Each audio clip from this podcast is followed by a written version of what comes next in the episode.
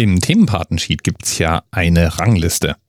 Oder zumindest mal eine Liste sortiert nach der Anzahl Einreichungen.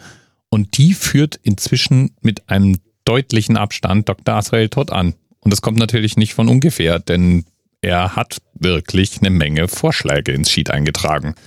Das heutige Thema ist ein eher technisches. Und zwar schlägt er vor, über den ARINC 818 Avionics Digital Video Bus zu reden. Oh, das war, wie man im Englischen sagt, a mouthful. Wenn du aufmerksam zugehört hast, hast du vielleicht das Wort Avionics und Video aufgeschnappt und damit ist eigentlich auch schon umfassend beschrieben, worum es geht. Nämlich um Videoübertragung im Flugbetrieb. Stellt sich nämlich raus, dass in modernen Flugzeugen, ganz besonders solchen im militärischen Einsatz, eine Menge an Sensordaten übertragen werden. Und diese Sensordaten sind sehr, sehr oft im Grunde Videodaten. Sei es von einer Wärmebildkamera, sei es von irgendwelchen Radarstationen und dergleichen mehr. Und diese Daten müssen möglichst schnell zu den Anzeigesystemen, zu den Datenverarbeitungssystemen und unter Umständen auch an die Bodenstationen etc. übertragen werden. Und dafür müssen diese Daten eben nicht nur komprimiert, sondern auch verschlüsselt abschickbar sein und sie müssen skalieren zwischen Verbindungen, die sehr wenig Bandbreite haben und solchen, die eine sehr hohe Bandbreite ermöglichen. Denn die wichtigste Eigenschaft dieses Protokolls ist es, möglichst latenzarm, also mit möglichst wenig Verzögerung zu arbeiten. Erarbeitet wurde der Standard 2007 durch das ARINC und die Aerospace Community ganz allgemein – und über die verschiedenen Versionen lernte das Protokoll dann immer mehr. Zum Beispiel wurde relativ schnell klar, dass es nicht reicht, einfach nur unkomprimierte und unverschlüsselte Videodaten rumzuschicken.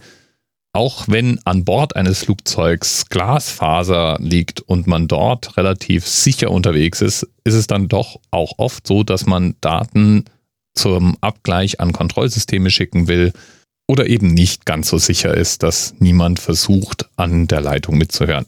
Also musste Verschlüsselung her. Die Komprimierung, die musste dynamisch sein.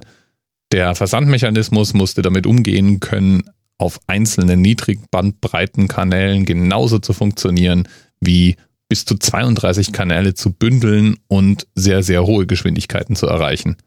All diese Fähigkeiten kamen nach und nach hinzu und damit ist dieser Standard inzwischen sehr, sehr leistungsfähig wie man es wahrscheinlich von Übertragungsstandard, die in Militärflugzeugen eingesetzt werden, irgendwie auch erwarten kann. Ja, und damit lasse ich es jetzt einfach mal wieder gut sein. Es gibt Links zu weiteren Informationen und dem Standard selber in den Notizen zur Sendung. Falls du also ein Videocodec und Übertragungsprotokoll-Nerd bist, da kann dir dann geholfen werden. Lieben Dank nochmal an Dr. Asrael Todt und bis bald.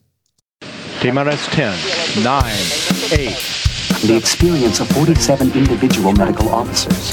Was hier über die Geheimzahl der Illuminaten steht. Und die 23. Und die 5. Wieso die 5? Die 5 ist die Quersumme von der 23.